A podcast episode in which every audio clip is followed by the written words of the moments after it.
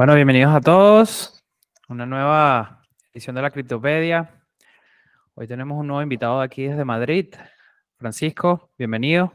Hola, ¿qué tal? Encantado. Eh, bueno, Francisco, muchas gracias por, por, participar y bueno, bienvenido a la comunidad. Eh, Francisco, cuéntanos un poco acerca de ti. Es tu primera, tu primera ronda en Criptopedia. Eh, cuéntanos un poco acerca de ti, tu background académico, laboral y profesional. Bien, eh, bueno, soy Francisco Marcos, eh, licenciado en informática por la Universidad Politécnica de Madrid, hace ya mucho tiempo, yo casi ni me acuerdo. Y bueno, eh, yo toda mi vida laboral he trabajado en empresas, vamos, en proyectos relacionados con la informática, casi siempre en entornos distribuidos, no descentralizados, luego matizaremos pero sí distribuidos. Y bueno, pues eh, aproximadamente el 2015, entre, pues por aquello de la curiosidad, intenté entender las cosas nuevas que aparecían con las criptomonedas, Bitcoin en aquel momento, y bueno, pues luego he ido por aquello del, o sea, yo de alguna forma yo vengo o me he quedado por la parte de la tecnología y por ese interés, por mi parte, por la parte tecnológica. Vale.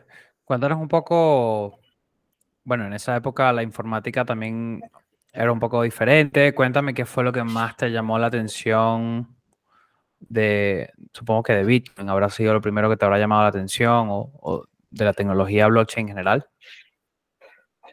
Sí, lo primero que me llamó la atención como curiosidad fue que todo el mundo hablaba del concepto de la minería, ¿no? Bueno, pues era una forma de, de contribuir con tu esfuerzo, con tu y de, alguna forma tenías unos incentivos y bueno, pues eh, quería, yo no conocía exactamente qué era eso y quería comprobar eh, de qué estábamos hablando, entonces bueno, pues eh, adquirí un, de los primeros ASICs que había en aquel entonces. Creo que era una empresa sueca de un tal KNC, luego algún Bitmain y alguna cosa de estas. Y bueno, rápidamente me di cuenta de que me había equivocado, de que ese no era el camino. La minería, la minería, bueno, pues no, eh, está muy bien como, como juguetito técnico, pero desde un punto de vista económico, pues eh, compites con otras empresas que adquieren, eh, bueno, tienen, tienen ventajas por economía de escala, luego el problema del coste de la luz, en fin, es, es una ruina. Minar, yo creo que es una ruina minar en España. Ya podemos empezar a decir para que nadie intente, o por lo menos que no lo intente, porque lo más normal es que no le funcione. Tiene que tenerlo muy claro antes de... Pero bueno, independientemente de que fuera una mala decisión, digamos, económica, pues para mí fue una decisión que me abrió al mundo de las criptomonedas y bueno, pues empecé a descubrir el porqué de las necesidades que cubría en ese, en ese momento Bitcoin. Y bueno, pues por ese fue mi, punto de entrada en las criptomonedas. Muy bien. Sí, bueno, en general cualquier país de Europa diría la mayoría que la electricidad es costosa en todos lados. No tiene sentido a menos de que tengas una infraestructura de energía renovable muy potente en tu casa o algo que es, o también es poco probable y no, no, tiene, no tiene sentido y ahora cada vez menos, ¿no? Ahora minar hoy en día es mucho más costoso a nivel de, hash power y, de, hardware eh, en comparación al 2015, por ejemplo, ¿no? Ya con los halvings y, y cómo ha evolucionado la, industria de la minería, también es cada vez menos rentable para un individuo particular minar. Bueno, yo recuerdo que había unas simulaciones que eran un poco tu punto de entrada para detectar si era una buena inversión o mala inversión. Pero claro, todas esas simulaciones pues eran mentira porque eran simulaciones con lo que había pasado hasta entonces. Cuando tú decidías entrar, pues había mucha gente que como tú decidía entrar y aquellos números de aquella simulación pues eran inválidos porque de repente entrabas cuando entraba todo el mundo. Entonces, bueno, era un momento. Pero vamos, independientemente la minería era una necesidad que tenían estos sistemas, bueno, ya podemos entrar ya de lleno en, en algunos aspectos de, independientemente de que no sea rentable minar, la minería pues habilitaba una, una serie de cosas, ¿no? digamos que en el entorno de los ciberpunk, pues siempre había una necesidad de un dinero electrónico que pudiera ser en persona a persona y bueno, pues esos intentos habían existido y habían fracasado todos con anterioridad por una falta de descentralización. Aparece Satoshi Nakamoto con su white paper en el 2008, en el 2009 empieza a funcionar y con su solución, que de alguna forma fue una innovación porque cogió un poquito de cada cosa, de, varios sitios, los juntó y de alguna forma resolvió un problema que hasta entonces se consideraba irresoluble, que era en un entorno descentralizado y completamente distribuido, el poner en consenso a todos esos elementos sobre qué cosa es verdad y qué cosa es mentira. Y bueno, pues en el caso de, del Bitcoin, pues eliminar un problema que existía, que era el problema del doble gasto. No sé si, si conviene o no conviene entrar en esos detalles en este momento. No sé qué opináis. No, sí, bueno, mm, muchos conocemos eso, pero sí, está bueno refrescarlo, que el tema del doble gasto siempre ha sido algo de lo más importante que llegó a resolver, ¿no? La red. Efectivamente. Bueno, fue la innovación de Bitcoin. Mm, era lo que la única pata que faltaba hasta entonces para que pudiera funcionar una, un dinero electrónico como lo concibió Satoshi Nakamoto.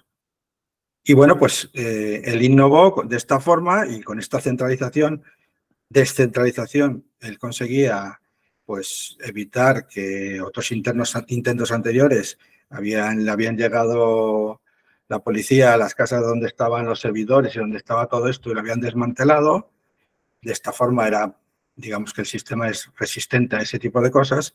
Y además con esa descentralización también se consigue pues otro concepto muy importante que es la, es la resistencia a la censura, es decir, que alguien no que tenga, por ejemplo, pues imaginemos que a un Estado le cae mal Snowden, pues que no le, como no detecte, detecte que sus transacciones eh, no las prohíba entonces necesitamos una descentralización para que eso sea realmente posible. Bueno, pues eso es la descentralización que Bitcoin tiene, que muchas criptomonedas tienen. Y bueno, la descentralización no es un 0 o un 1, es un rango. Y incluso mm, yo, la descentralización a mí me gusta decir que no es, no es un fin en sí mismo, sino es el, fin en sí mismo es la resistencia a la censura y la resiliencia de la red y una serie de conceptos que, bueno, pues la descentralización mejora. Pero mm, podría ser una red suficientemente descentralizada, podría ser una buena solución, una solución de compromiso, porque, bueno, pues hay otro, otra cosa también muy conocida, que es el famoso trilema que tienen las cadenas de bloques, ¿no? Donde hay como tres coordenadas diferentes y donde no puedes hacerlo bien en todas esas coordenadas, o es muy difícil, por no decir imposible. Bueno, entonces, en, en ese trilema hay tres coordenadas que son la escalabilidad, la seguridad y la descentralización. Entonces, mucha gente es capaz de decir, bueno, pues vamos, por ejemplo, ¿cuál es la ventaja que van a tener las monedas eh, estables emitidas por bancos centrales? Pues que no tienen necesidad de descentralización, porque no tienen, por su concepto, no, su, su defensa frente a ataques de denegación de servicio o que te vayan a, a llegar la policía para desmantelártelo, eso no tienen que protegerse de ese tipo de cosas o se protegerán de otras formas. Sin embargo, su defensa para respecto a a la censura, pues a ellos no les preocupa porque los censores son ellos. Entonces, son capaces de sacrificar la, descentralización y obviamente conseguir una gran escalabilidad y una gran seguridad. Pero para otros, otras cadenas de bloques que intentan que no, son, no están emitidas por bancos centrales, que son más neutrales, pues no te queda más remedio que, que buscar esa descentralización. Claro. Eh, sabemos, sabemos lo que, lo que pasa, obviamente. Bueno, muchos en la comunidad estamos claros del trilema y, y bueno, es bastante complicado, ¿no? Resolverlo, muchos prometen, mucha competencia de Ethereum promete solucionarlo. Hasta el día de hoy todavía no sabemos quién será o si van a poder o si simplemente serán capas 1 y capas 2, etcétera. Pero bueno, pasando un poco a... bueno, pero veo muy razonable, veo muy razonable sacrificar una parte de, esas tres coordenadas en beneficio de otras. Y bueno, pues hay muchos casos que puede ser razonable e interesante, ¿no? Y sobre todo que la descentralización no es, o sea, por ejemplo, con que sea suficientemente descentralizada, una solución ya es suficientemente buena. ¿Dónde está el punto de la suficiente descentralización? Bueno, pues para mí el punto está en que sea resistente a esos ataques y, sea resistente a la censura. Con eso, bueno, pues es más que suficiente. Pero si tenemos una cadena de bloques con, vamos a decir, donde hay mil nodos descentralizados y otra de 100.000, bueno, pues a lo mejor la de mil es suficientemente buena y el costo de esa descentralización mayor, a 100.000, que no digo que no sea más descentralizada y por tanto mejor, pero a lo mejor incumplimos en otro, o sea, nos, nos traemos problemas en otras partes. No hay una solución buena, hay soluciones de compromiso. Es un, es un buen punto, o sea, es una buena manera de verlo también. Todos están peleando por solucionar el trilema, pero a veces no es necesario tener los tres, sino tener dos muy buenos y, y siempre hay algo que sacrificar en esta vida. Em, ¿Puedes explicarnos qué es un nodo validador? Y bueno, la importancia de la red ya lo has explicado un poco en general, a nivel de, de seguridad y descentralización. Pero no sé si puedes explicar lo que es un nodo, por ejemplo, en todas las blockchains de Proof of Stake y qué sería un nodo en Bitcoin, por ejemplo, que es una red de Proof of Work. Sí, para, para explicarlo es más fácil explicar el concepto más sencillo que sería, en, porque, bueno, por lo menos como llegó antes, yo lo, conocí más. Y efectivamente, habíamos hablado que en, las redes de Bitcoin eh, existía una cosa que no era rentable, pero que existía, que era la minería. Y bueno, pues eh, los nodos de bitcoins en una red como es mm, peer-to-peer, pues todos los nodos supuestamente recogen todas las transacciones, las validan, detectan las que son buenas, las que son malas. Bueno, aquí hay una pequeña confusión y es que no todos los nodos aportan lo mismo. Por ejemplo, eh, los nodos de los mineros, entre otras cosas, aportan una cosa fundamental, que es la creación de los bloques. Es decir, todos los nodos reciben todas las transacciones, pero los nodos que no son mineros, aunque reciban todas las transacciones, no construyen la cadena de bloques. Solo los nodos mineros son capaces de construir, porque los nodos mineros son los que acaparan ese, ese trabajo que hay detrás para que puedan generar un bloque cuando tengan la suerte que le corresponde. Decir también que, bueno, mm, la minería se conoce como prueba de trabajo y eh, a mí me gusta llamarlo, eh, prueba de trabajo se le dijo al principio y es correcto, pero me gusta llamarlo prueba de trabajo delegada. ¿Por qué lo de delegada? Porque mm, no existe un minero que mine, bueno, no existe, puede existir, pero prácticamente no existen mineros que minen en solitario casi todos los mineros, por una serie de condicionantes, por ejemplo, para que no intervenga mucho la suerte en sus entradas de dinero. Pues lo que hacen es unirse a una cooperativa que le llaman un pool de minería y en esa cooperativa, el, pues bueno, pues ellos reparten las ganancias con independencia de que ellos encuentren o no encuentren un bloque. Su, su trabajo repercuta en encontrar o no encontrar un, bloque.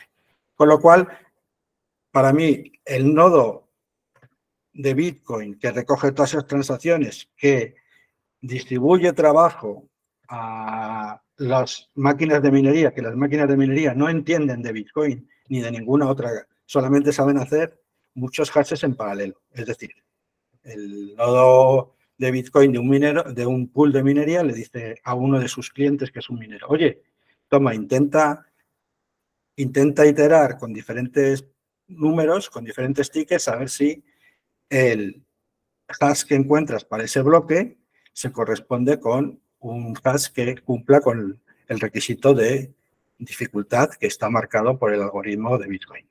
Bueno, entonces, las máquinas que realmente hacen el prueba, la, prueba de trabajo son las máquinas de minería, las que comprarías a, Bitmain o a otros proveedores, y esas hacen la prueba de trabajo, pero no son las que construyen los, los bloques. Por lo tanto, esa prueba de trabajo es una prueba de trabajo delegada en aquellos nodos que son nodos de Bitcoin que se encargan de distribuir el trabajo a sus, a sus clientes, vamos a decir, los, los socios o los cooperativistas de la prueba del trabajo.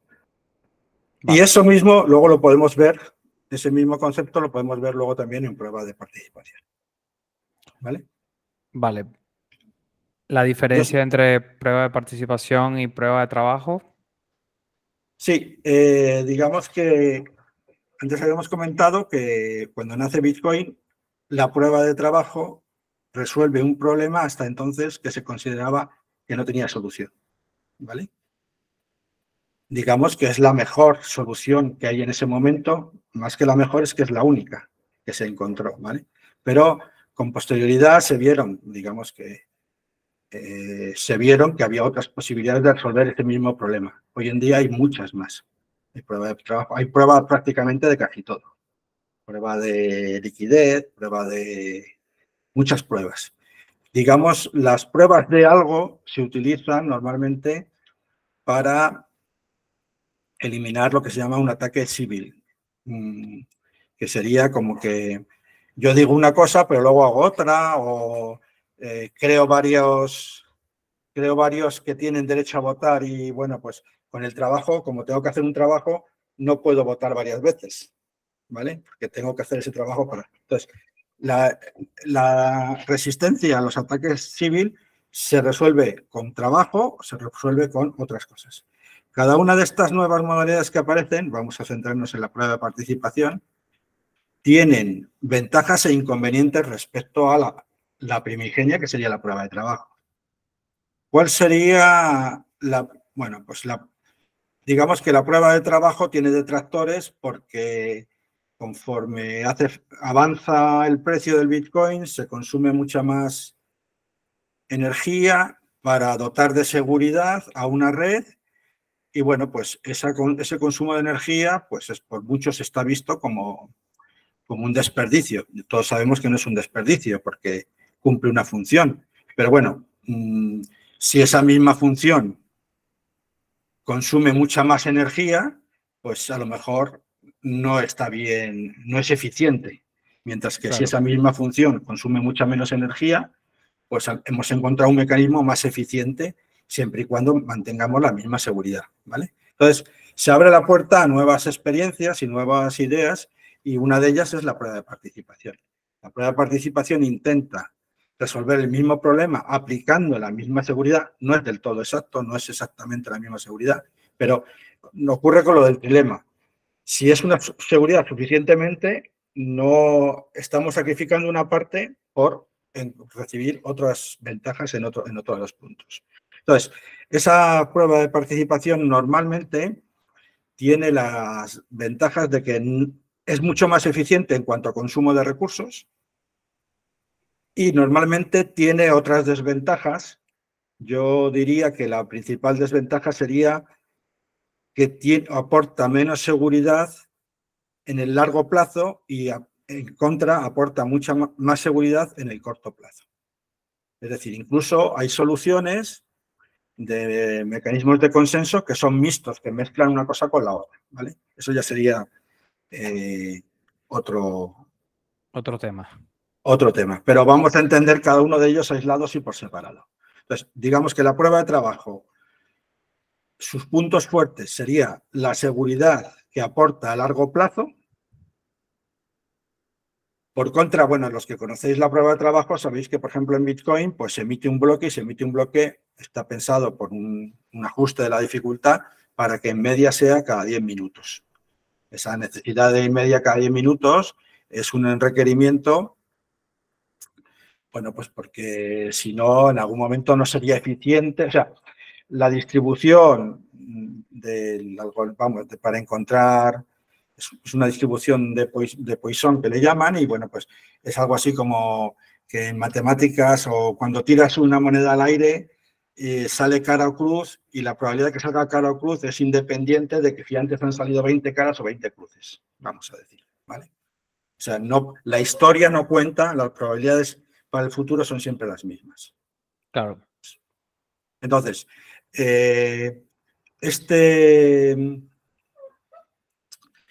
esta necesidad de, hacerlo cada 10 minutos y con estos condicionantes, claro, a mucha gente dice 10 minutos es mucho tiempo. Bueno, vamos a reducirlo. Bueno, pues aparece Litecoin con dos minutos y medio y una serie de conceptos. Pero todos estos tienen una serie de problemas y es que eh, la escalabilidad está muy limitada por lo de siempre. Quitas de un sitio, pero te sale un problema por el otro, en fin. Eh, Volúmenes de transacciones, etcétera. Entonces, los 10 minutos, que puede parecer poco tiempo, para transacciones de pagos, pues en el fondo es mucho tiempo. ¿vale? Además, son 10 minutos siempre, porque da igual que hayan pasado media hora sin que haya salido ningún bloque, la probabilidad de que se encuentre un bloque sigue siendo 10 minutos. Claro. Eso es lo que me refería con lo de tirar la moneda al aire que da igual que llevemos media hora sin que haya encontrado un bloque, la probabilidad de que el siguiente encuentre un bloque sigue siendo, la misma. está ajustada para que sean 10 minutos. Por supuesto, a lo largo de un periodo muy largo, la media sí que da 10 minutos, pero cada bloque es, lo que puede tardar es independiente. Entonces, digamos que los sistemas de prueba de trabajo tienen estos defectos, ¿vale? Que necesitan unos tiempos entre bloques mucho más grandes para resolver otros, otros problemas y, eh, por tanto, tienen eh, un comportamiento peor a la hora de llegar a consensos en, el, en, en poco espacio de tiempo. Mientras que aseguran mucho, digamos, son, son mejores en asegurar el largo plazo. Pues, como digo, hay cadenas de bloques que lo que hacen es mezclar prueba de trabajo y prueba de participación, una especie de soluciones mixtas, pero bueno, no vamos a entrar en ellas. Entonces, la prueba de participación sí que normalmente estamos acostumbrados por ejemplo, dice, bueno, es que Ethereum ya tenía prueba de trabajo y tenía 15 segundos entre bloques anterior a la prueba de al, al, cambio a prueba de participación. Sí, pero aparecían muchos lo que llaman nodos, eh, bloques, les llaman sibling blocks, pues eh, como... Huérfanos. sí, efectivamente, son huérfanos que eh, además a, a esos bloques huérfanos, como ya se sabía que iban a aparecer muchos, pues además cobraban incentivos en, el, en la cadena de bloques de Ethereum. Porque si no, pues era muy injusto. Aparecen problemas como que, bueno, si se habéis oído hablar de las estrategias, del ataque con las estrategias de selfies mining, o sea, aquellos proveedores que nos, no daban, no saca, aquellos mineros que sacan, encuentran un bloque y no lo comunican a todo el mundo de forma egoísta para tener más ventaja en el siguiente bloque. Bueno, esas estrategias han estado, han existido y bueno, pues eso, otra de las cosas por las que los mineros pequeños se concentraban en los pools de minería. Nos concentrábamos todos, porque no, si no perdíamos, claro, porque incentivos. No, podías minar, claro. Si no repartías la información descentralizada, no. A eso me refiero porque es una prueba de trabajo delegada, no directa, sino delegada. Claro. Sería... Sí, que te toca unir fuerzas en un, en un pool. No te queda más remedio. Para poder ganar o poder minar bloques enteros. Exacto. Muy bien. y entonces tenemos la prueba, de la prueba de participación. La prueba de participación resuelve el ataque del civil pues, con, con, vamos a decir, con capital bloqueado o con activos bloqueados. Y bueno, pues tiene ventajas como que se consiguen eh, tiempos entre bloques mucho más pequeños. Mm, no solamente Ethereum ha mejorado cuando ha pasado de prueba de trabajo a prueba de participación en, en los tiempos entre bloques, bueno, podríamos hablar de otras cadenas de bloques con prueba de participación con, digamos, tiempo entre bloques de un segundo y por debajo del segundo. ¿Hablas de otras capa 1 o hablas de capa 2? No, no, capa 1 siempre. Vale. Casi si hablamos de cadenas de bloques, estamos hablando de capa 2. Ni siquiera sidechains, vamos, ni siquiera siempre capa 1. Vale. ¿Puedes em, explicar qué se necesita para montar un nodo de prueba de participación, sea Ethereum, Polkadot, Cosmos? Pues se necesitan dos cosas. Eh, tres. Tiempo, ganas. Eh, bueno, eso siempre. tiempo, ganas y dinero, vamos a decir, ¿no? Eh, las ganas lo primero. Después, bueno, ciertos conocimientos técnicos. Normalmente en estos entornos descentralizados hay mucha voluntad de ayuda. Es decir, todo el mundo a priori quiere favorecer la descentralización. Como todo el mundo quiere favorecer la descentralización, todo el mundo está dispuesto a que tú participes en esa descentralización siendo uno más.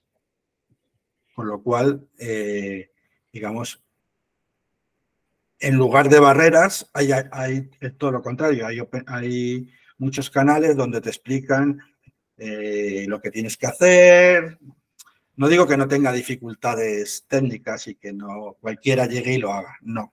Pero bueno, hay, hay mucha colaboración que te ayudan a sacar adelante lo que ese trabajo. Pero te al final, a entrar a los foros de las comunidades de, por, por ejemplo, o, simple, o ver videos de YouTube o lo que sea, ¿no?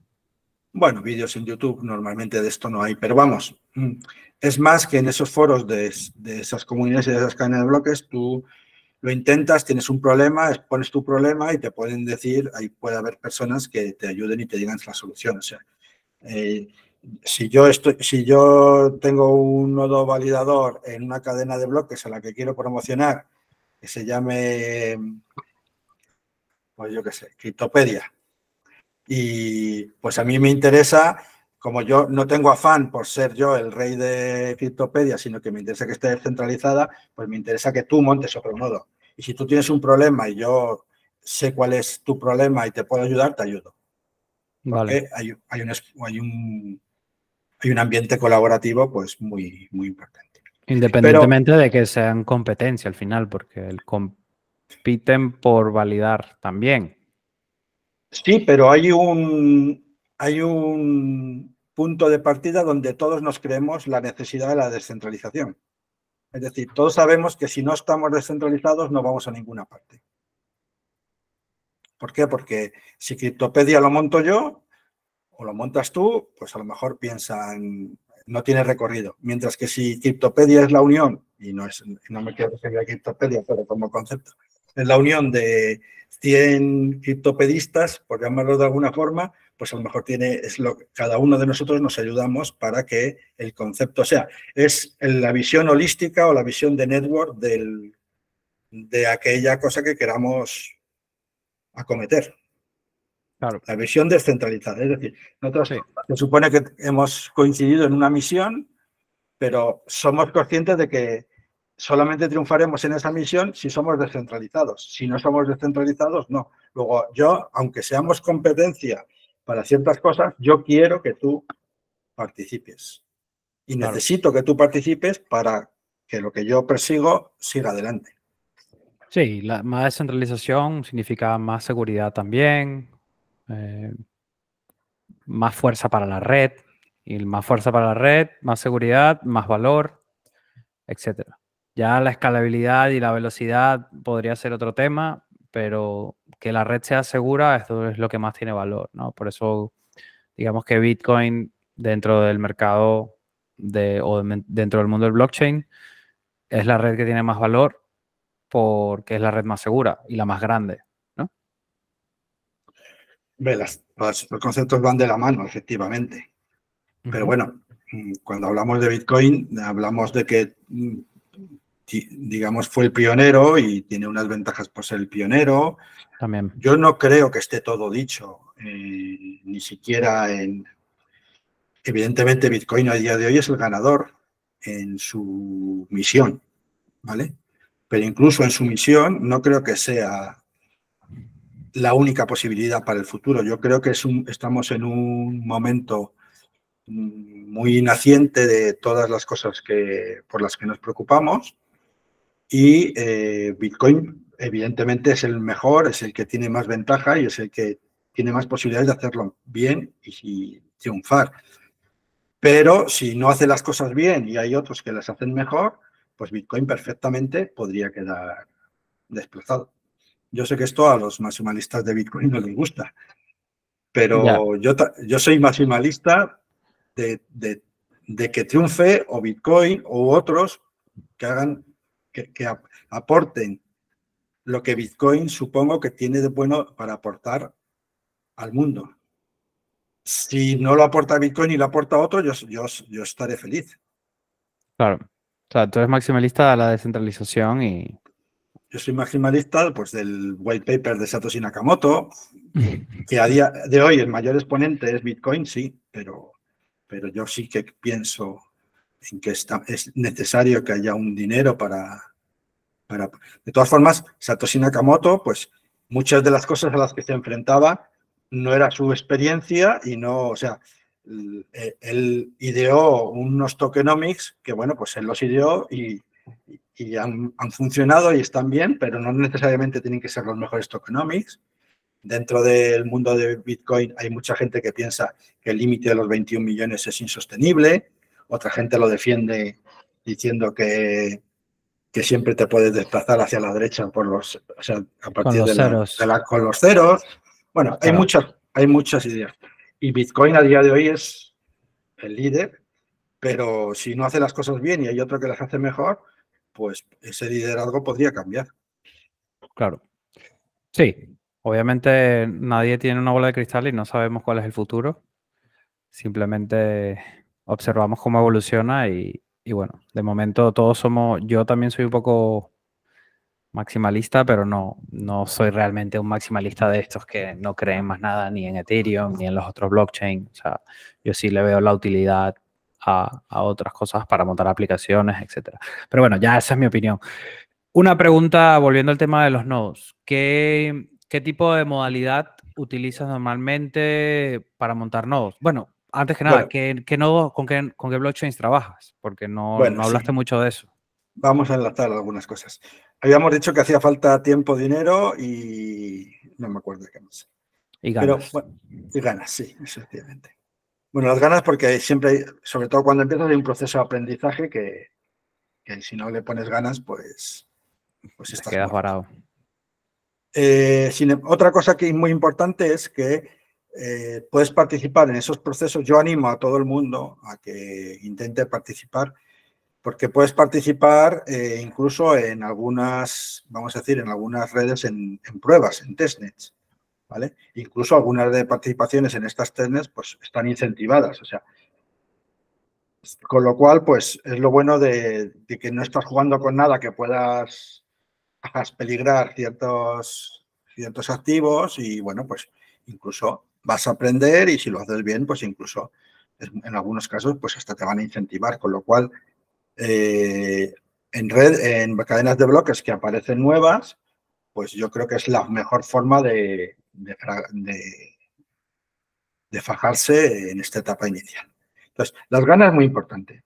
Después, los recursos, eh, bueno, pues si tú vas a poner un nodo validador en una cadena de bloques, sabes que es es un nodo con un hardware que está orientado a un funcionamiento, vamos a llamarle, de servidor y 24 por 7.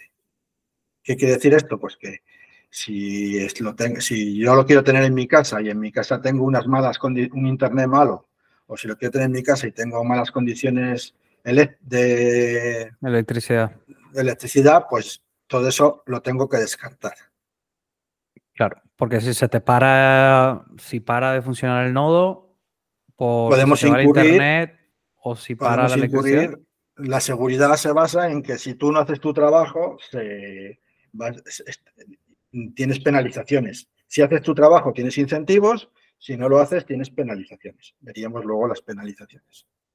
Conocido eh, en inglés como el slashing, ¿no? El famoso slashing. Sí. Bien, entonces tú vas a poner un nodo a trabajar, tienes que, por ejemplo, cuando estás haciendo pruebas de estas, pues a lo mejor sabes que tienes que dejar encendido el ordenador todo el tiempo. Bueno, pues si no puedes permitírtelo y estás haciendo pruebas, pues la otra solución cómoda es alquilar esos recursos a un proveedor de servicios en la red. Además, esta solución pues es una solución, eh, vamos a decir, que tienes que plantearte en determinados momentos y luego veríamos un poco eh, por qué. Entonces, vamos a partir de dos opciones. Empiezo y cuando es un entorno poco crítico lo tengo en mi ordenador. En mi ordenador, como es para funcionar en tareas de servidor y 24 por 7, yo recomiendo a todo el mundo utilice un Linux, no, aunque, no hay aunque no hay nada específico en contra de Windows, todo el mundo utilizamos Linux y yo recomiendo a todo el mundo que utilice Linux para esto. No, bueno, es mi recomendación. Vale. Eh, Simplemente porque, ¿qué? ¿Opera más, mejor en general? Bueno, yo creo que para, esa para dar esos tiempos de respuesta y yo creo que es mucho más fiable. No es actualización. bueno. Bien, eh, efectivamente no tienes ahí la mano, no tienes ahí la mano extraña detrás. Pero bueno, entonces tú terminas montándote un servidor, mm, digamos que ese servidor para entrar a formar parte en un como validador en una prueba de participación, tiene que tener una participación. En el caso de Ethereum, estamos hablando de... Yo siempre primero recomiendo, claro, jugar en testnet hasta que estos conceptos se conocen. Pero vamos a suponer que ya hemos jugado en testnet todo lo que teníamos que jugar, ¿vale? Entonces, en el caso de Ethereum, una prueba de participación no delegada, vamos a llamarle pura. Pues eh, nos están pidiendo que tenemos que tener 32 Ethereums eh, bloqueados para poder actuar como un validador. Si es una prueba de participación, siempre vamos a tener una participación bloqueada, ¿vale? Destinada a eso. ¿Qué significa bloqueada? Pues bloqueada significa que si haces tu trabajo, te van a, te van a dar esos incentivos y el bloqueo de esa cantidad es porque te, la van a, te van a descontar las penalizaciones en caso de que hagas mal tu trabajo. Y eso es, digamos, el juego de incentivos que dota de seguridad a la red tú tienes unas, unas obligaciones y una necesidad de conseguir un consenso con el resto.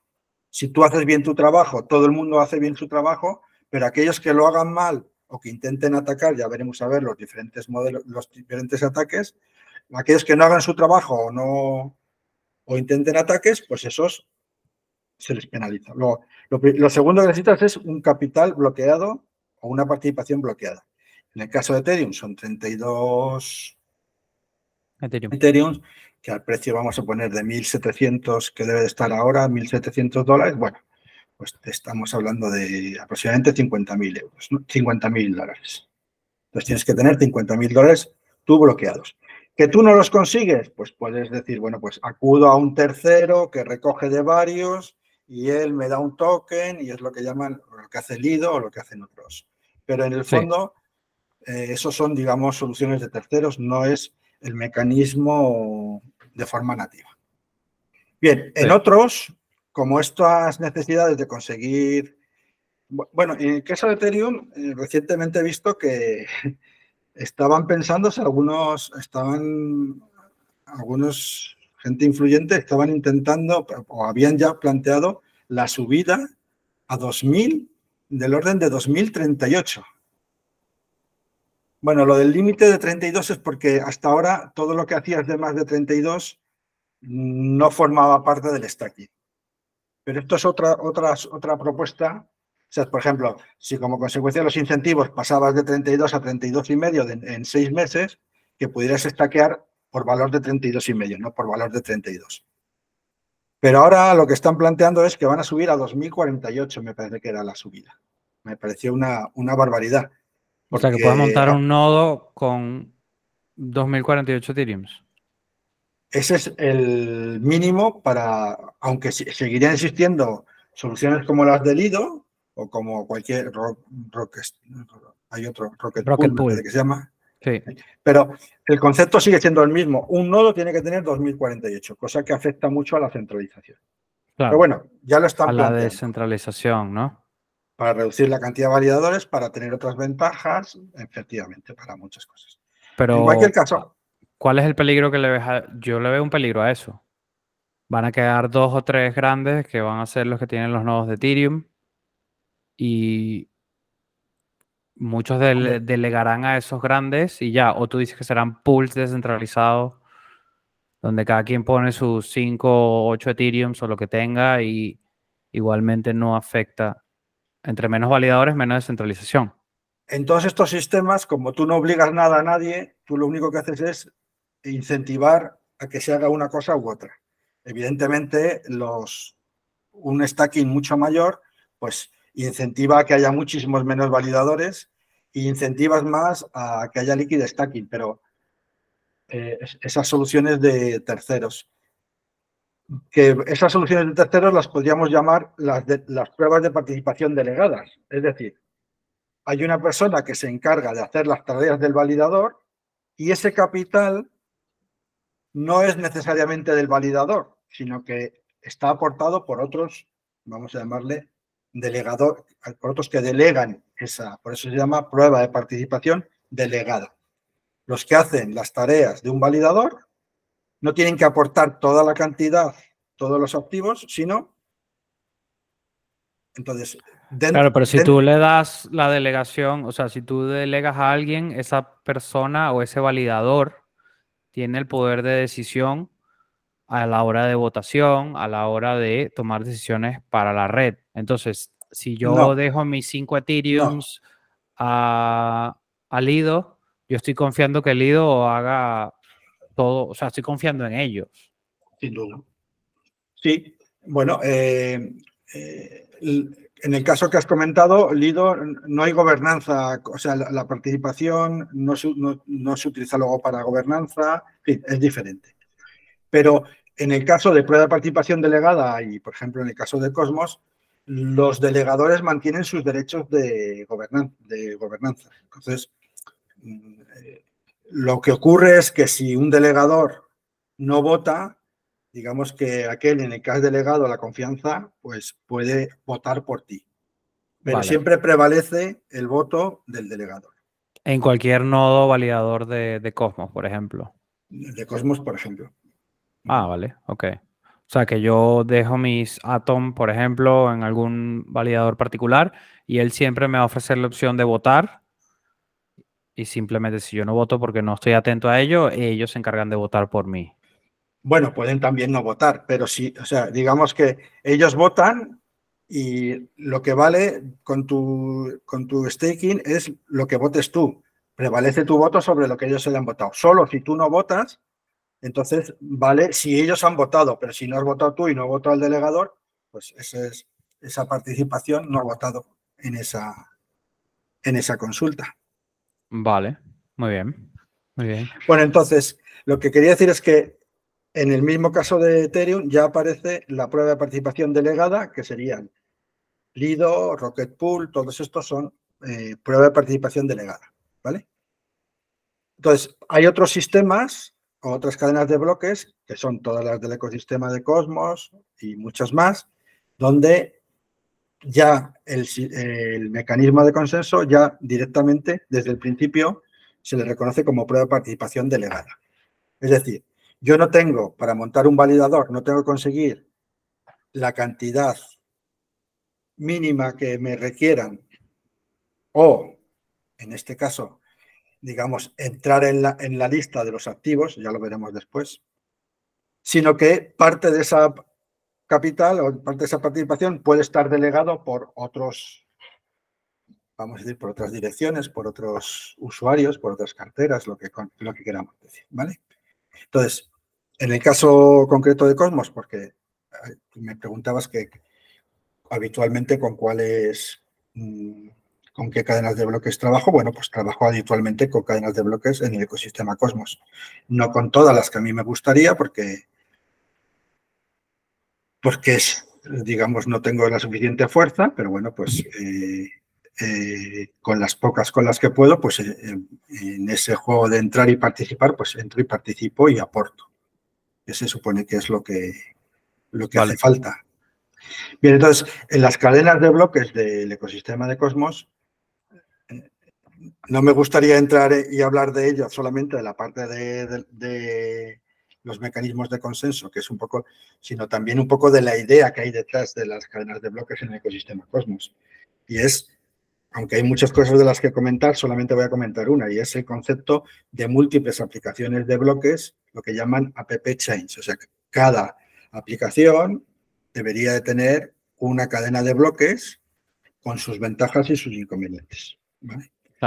El problema, uno de los problemas que puede aparecer y se ve en Ethereum es que cuando hay determinados eventos que nadie controla, pues otros casos de uso se ven muy penalizados eh, porque las comisiones suben muchísimo y bueno, pues las, comisiones pueden invalidar determinados, sí, una congestión que, entonces, el hecho de que tú eh, eh, compartimentes en diferentes cadenas de bloques soberanas, que, es muy importante lo de la soberanía, pues se supone que aporta beneficios a esas circunstancias. Bien, entonces, eh, pero entrándonos concretamente en el caso de los mecanismos de consenso, pues utiliza lo que llamamos prueba de participación delegada y utiliza un algoritmo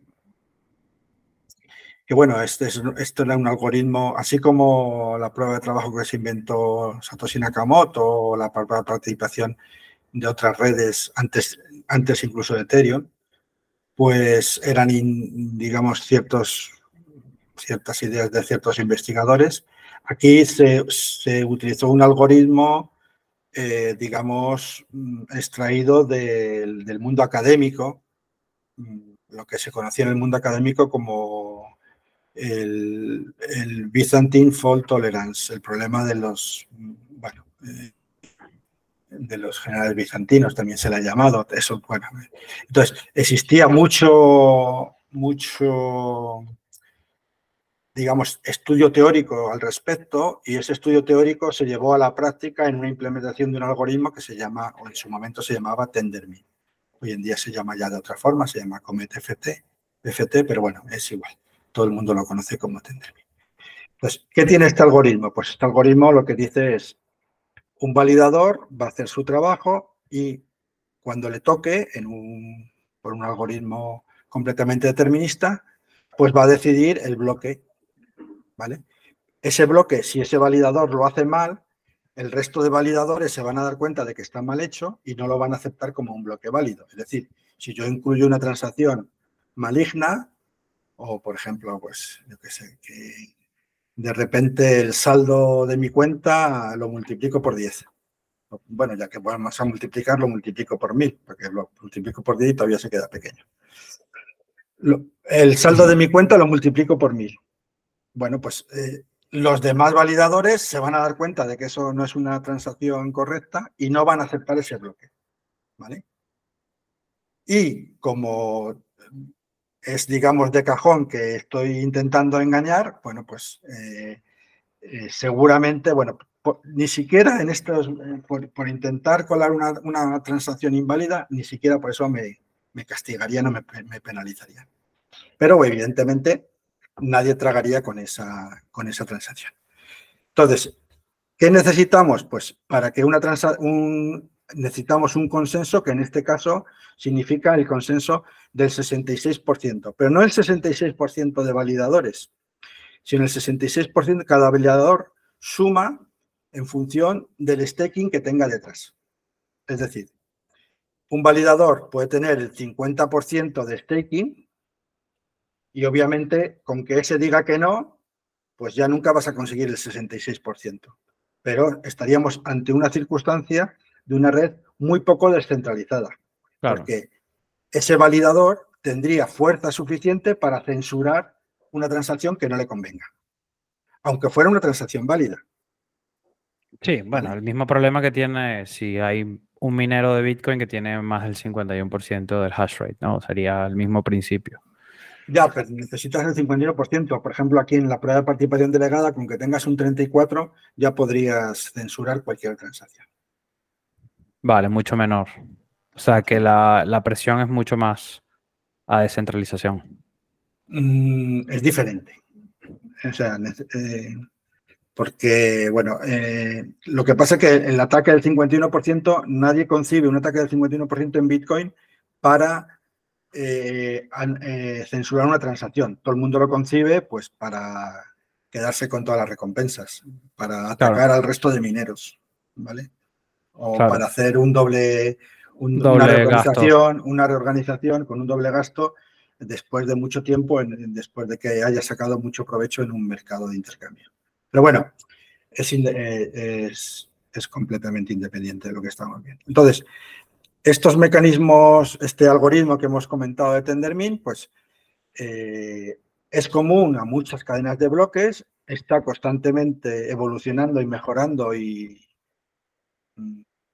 progresando porque hay mucho, mucho feedback con muchas cadenas de bloques diferentes y aparece un, un nuevo un nuevo, una nueva figura que es el del validador. Este validador, bueno, pues no lo hemos comentado, pero normalmente en las cadenas de bloques del ecosistema de Cosmos hay un número predefinido de validadores. Entonces, por ejemplo, una cadena de bloques, pues imaginemos que empieza, empieza poquito y empieza con 50 validadores, porque está todavía probando cuando empieza y conforme va viendo que todo va bien, pues lo que hace es ir aumentando el número de validadores. Esto se supone que tiene que ayudar a la, descentralización y es el digamos, lo que, lo que guía este, este aumento del número de validadores.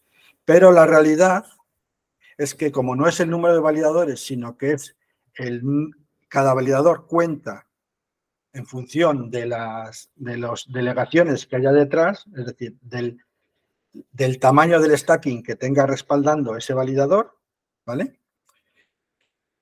En ocasiones, crecer el número de validadores no sirve de nada porque aunque creces de 50 pasas a 100 y los 50 primeros mantienen un 95% del stacking, con lo cual apenas has, has ganado en descentralización. No sé si me explico. Bueno, es un bastante, es que ha dicho muchísimas cosas y ha hablado bastante teórico. No sé si puedes poner un ejemplo fácil, sencillo, rápido para aquellos que no son muy expertos en, ese tema de validación que lo puedan entender más.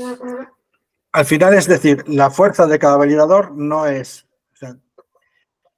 si, tenemos una cadena de bloques con 150 validadores, no es lo mismo el primero que el último. El primero pesa, pues, si esa distribución de la, del stacking, digamos, es los primeros tienen mucho y los últimos tienen muy poquito, pues realmente eh, es prácticamente eh, prácticamente los últimos no tienen prácticamente, da igual lo que digan, que no aportan apenas nada.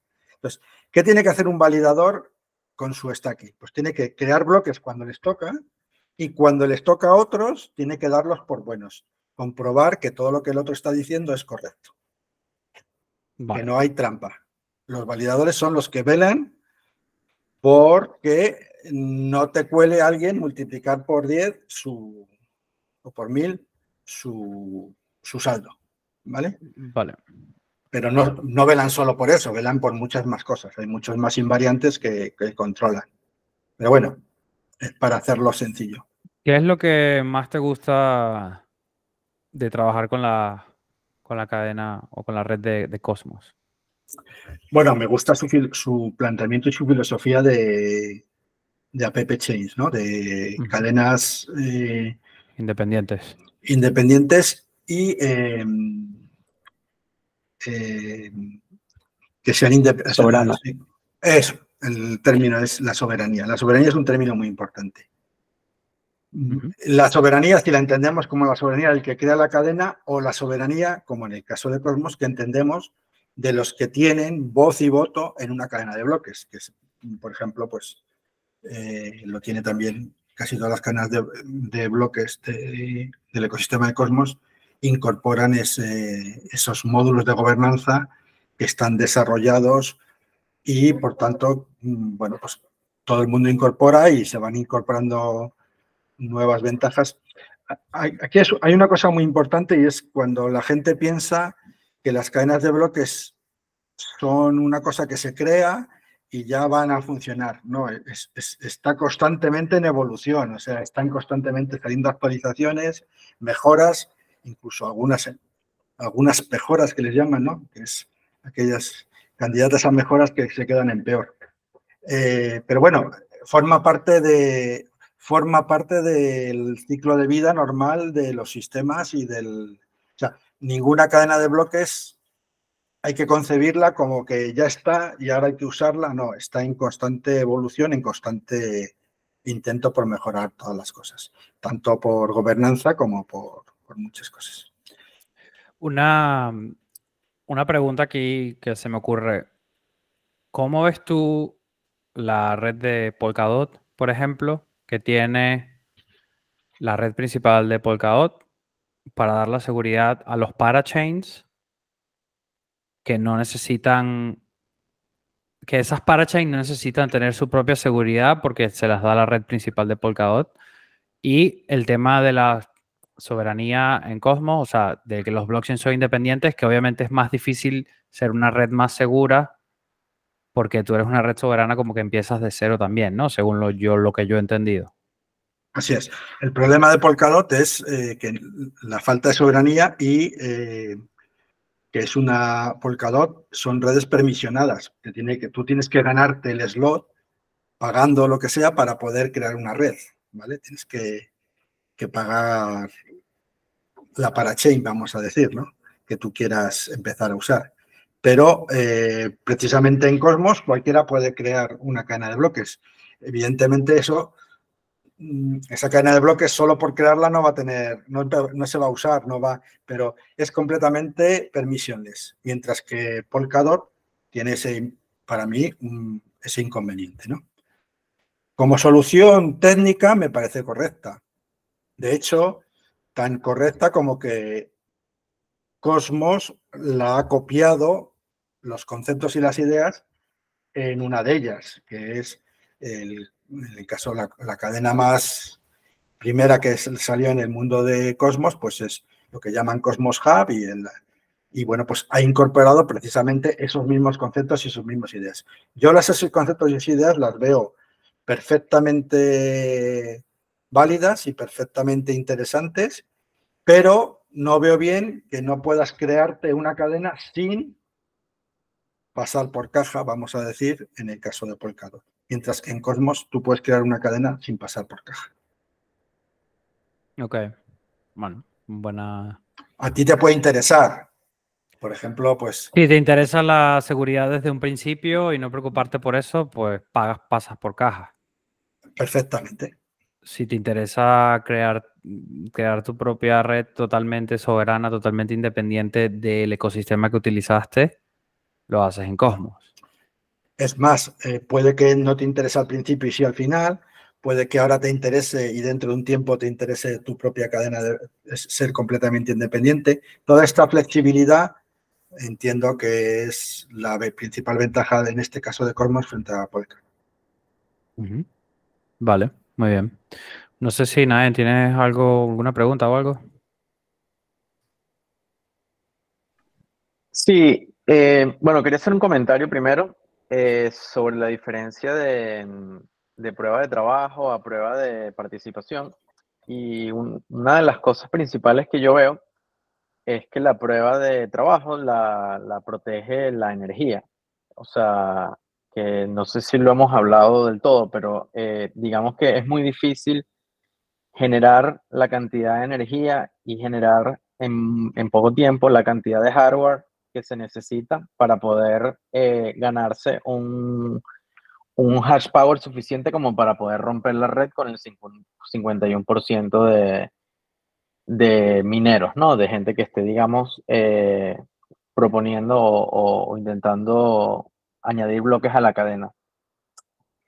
Eh, y en cambio, la prueba de participación, eh, hay algo que yo a lo mejor no lo he visto del todo, no lo entiendo del todo bien, y es que aquí lo que se necesita es dinero. O sea, si tú eres capaz de hacerte con todos los tokens, si te haces con el 66% de los tokens, y ni siquiera tiene que ser el 66% porque no todo el mundo vota. Hay gente que vota eh, nulo, hay gente que, no vota y hay gente que, que sí vota. Entonces, con que seas capaz de, puedes comprarlos a veces, eh, comprar la cantidad de tokens que te hacen falta para llegar a un 66%, digamos que puedes, podrías tomar el control de la red.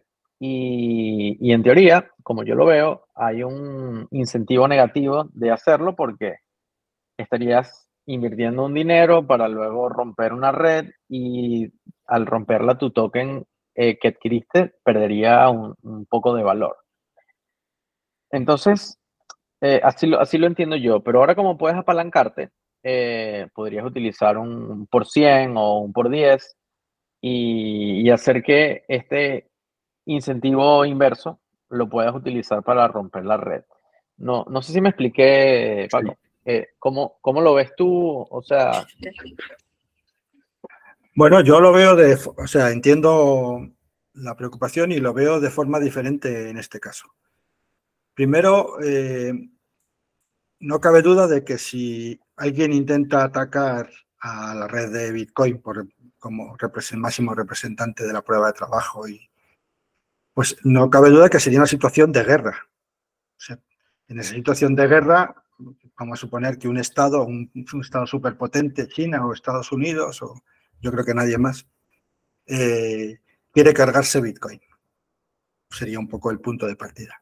En esa situación de, de guerra, eh, pues yo creo que lo tendrían relativamente fácil. O sea, China, ¿qué haría? Pues se pondría ahora, mismo el mayor fabricante de ASICs, o vamos a decir el único, es un fabricante chino.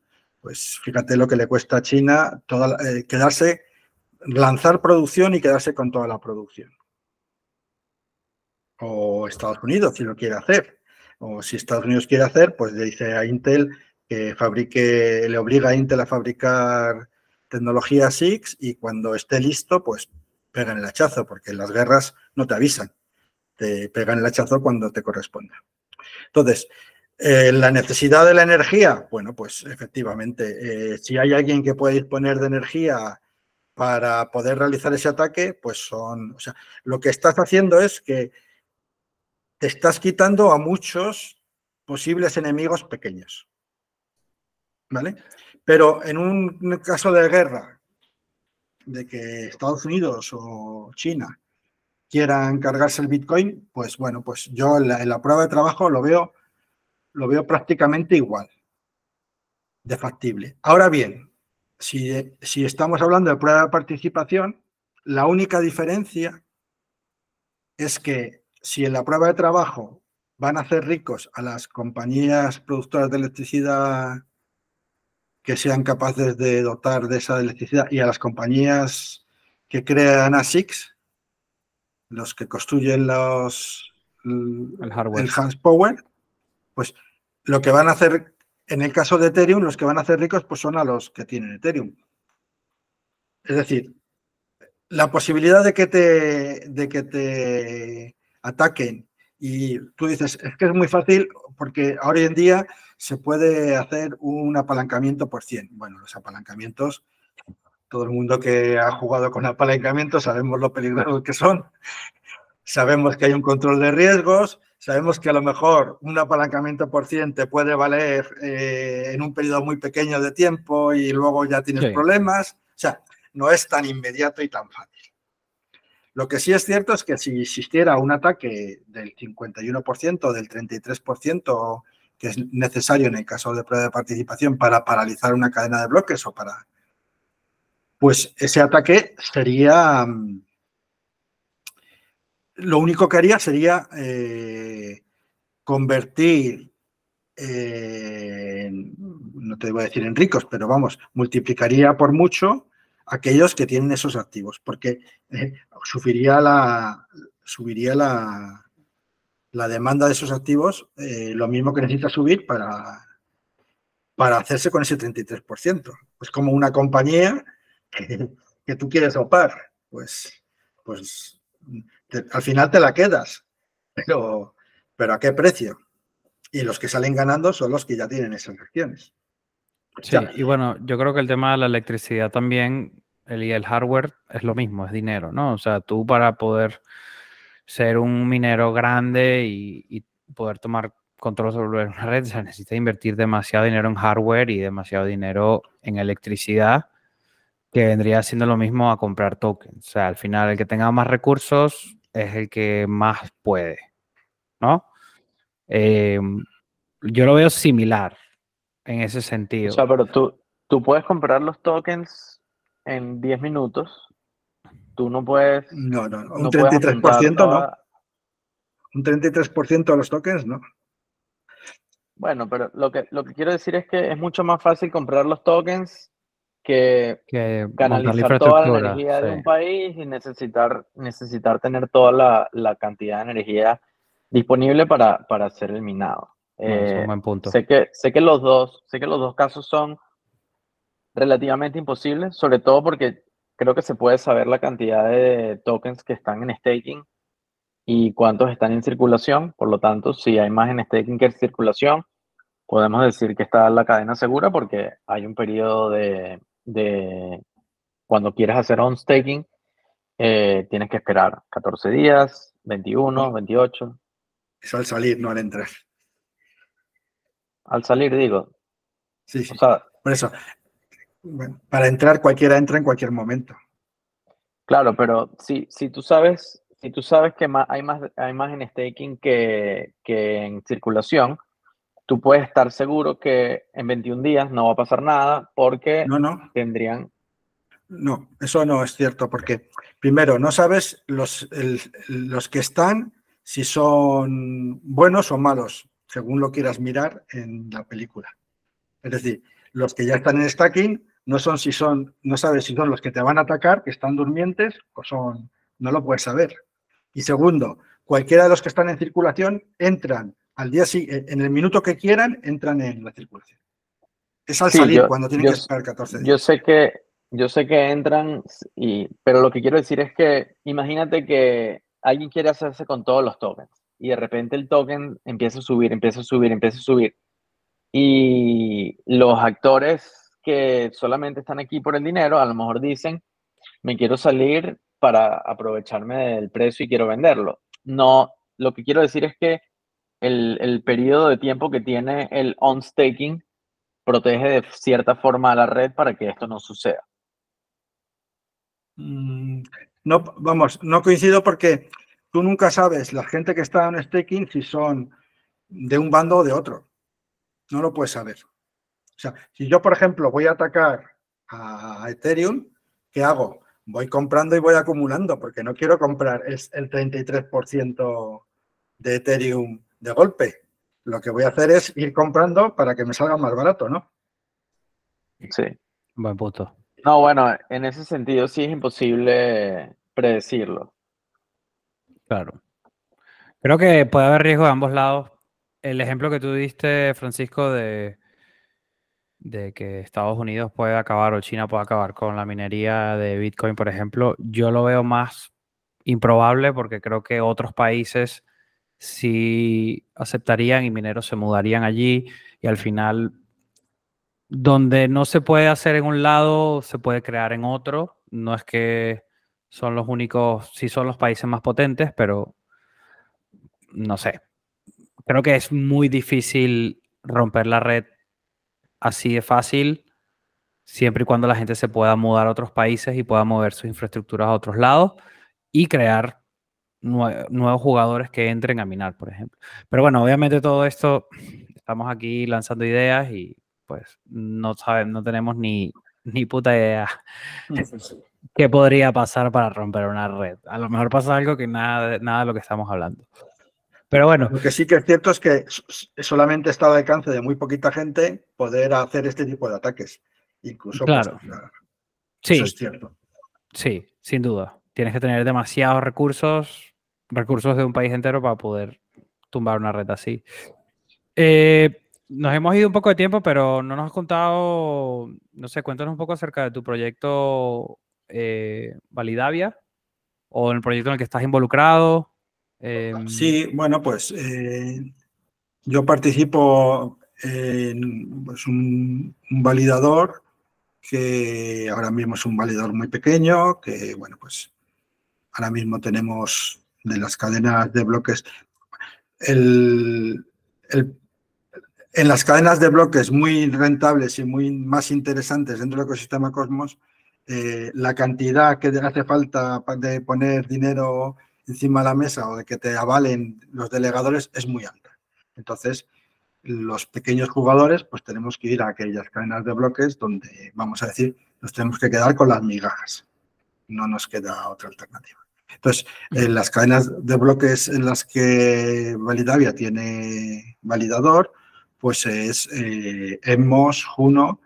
Juno es una cosa muy curiosa. En Juno nunca podíamos, nunca pensamos que podríamos entrar, pero bueno, como se ha pegado tanta leche, pues, pues una de las ventajas es que han salido muchos validadores y bueno, pues hemos conseguido entrar recientemente. Estamos en Juno, en Emos, en CheckD, Rebus, Nomic, esas en cuanto a, y bueno, pues ahí tengo una serie de proyectos que no hemos podido entrar en el detalle, pero bueno, creo que en el mundo de Cosmos la gente valora esa descentralización a la que me hacía, a la que hacía referencia y creo que hay mucho trabajo que se puede hacer para que la gente, mm, bueno, pues eh, lo de elegir un validador para la mayoría de los usuarios es un rollo. O sea, la mayoría de los usuarios que deciden stacking yo, pues cuando he tenido, pues siempre te preguntan, oye, ¿y con quién valido? Bueno, tú le puedes decir un validador que en ese momento te parece razonable, pero si dentro de dos meses o de tres meses ese validador te sube las comisiones o tiene un comportamiento que no te gusta, yo ya no estoy pendiente de a quién he recomendado ese validador. Entonces, sin embargo, pues existiría la posibilidad de que esa persona que, que va a hacer lo que yo le diga porque se fía de mi criterio, pues que delegase esas funciones, en este caso en mí. Entonces, yo no tengo acceso a sus activos, pero sí tengo el acceso para poder decidir en cada momento, siguiendo las reglas de los validadores, con qué validador debería de, de delegar su participación. Bueno, hay muchos proyectos que se pueden hacer y que creo que son interesantes y bueno, y es un poco en lo que, lo que estamos trabajando ahora. Vale, ¿cuál es la, el retorno medio de, validar o de, poner tus tokens, delegar tus tokens con un validador como, como Validavia? Bueno, eh, ahí te refieres a la comisión que se cobra por, no, simplemente el, porcentaje ¿no? de, retorno por, hacer el staking con un validador directamente en vez de, por ejemplo, hacerlo con un exchange, ¿no? O sea, yo meter mis bueno, en Atom, por ejemplo. Sí. Exchange no es una buena solución. No se la recomienda a nadie. Pero bueno, eh, básicamente porque, bueno, pues el exchange está pensando en ganar dinero por encima, bueno, pues es una actividad más que le deja un beneficio y ese beneficio sale de lo que podrían ser tus recompensas. Claro. Eh, la, hay, hay muchos validadores y bueno, cada uno marca sus precios. Lo, vamos a decir que una tarifa muy habitual en muchas cadenas es la tarifa mínima, es que eh, los delegadores pagan de aquellas recompensas que reciben por esa participación, pagan un 5% al validador. vale el... no debemos de olvidar, porque solamente hablamos de lo bueno y hay que hablar también de lo malo. Si el validador lo hace mal, por ejemplo, si el validador se cae el ordenador, se cae la red, se cae la electricidad y está un tiempo donde no cumple con el mínimo de firmas que no sé qué, se produce una penalización que vamos a suponer que pueda ser del 1%, del 1 por mil en cuanto a la cantidad que tengas. Pero eso no suele ser habitual. Hay muy pocos casos. Hay otro caso de penalizaciones mucho más común que se produce por lo que se llama firmar. O sea, cuando tú tienes un, validador, un nodo validador, solamente puedes tener uno en la red actuando como validador. Si tienes más de uno, es muy probable que tarde o temprano en un entorno descentralizado uno de los dos firme otra cosa diferente a lo que firmaría el, el otro. Y entonces eso se conoce como una doble firma y se supone que podría ser con mala intención y para penalizar ese tipo de comportamientos te descuentan y en este caso te suelen descontar más. Puede ser un 5% o puede ser un 10%.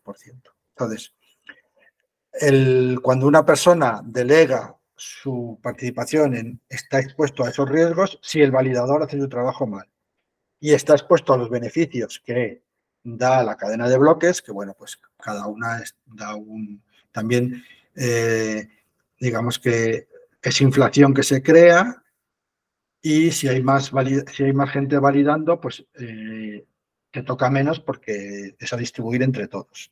Entonces, bueno, pues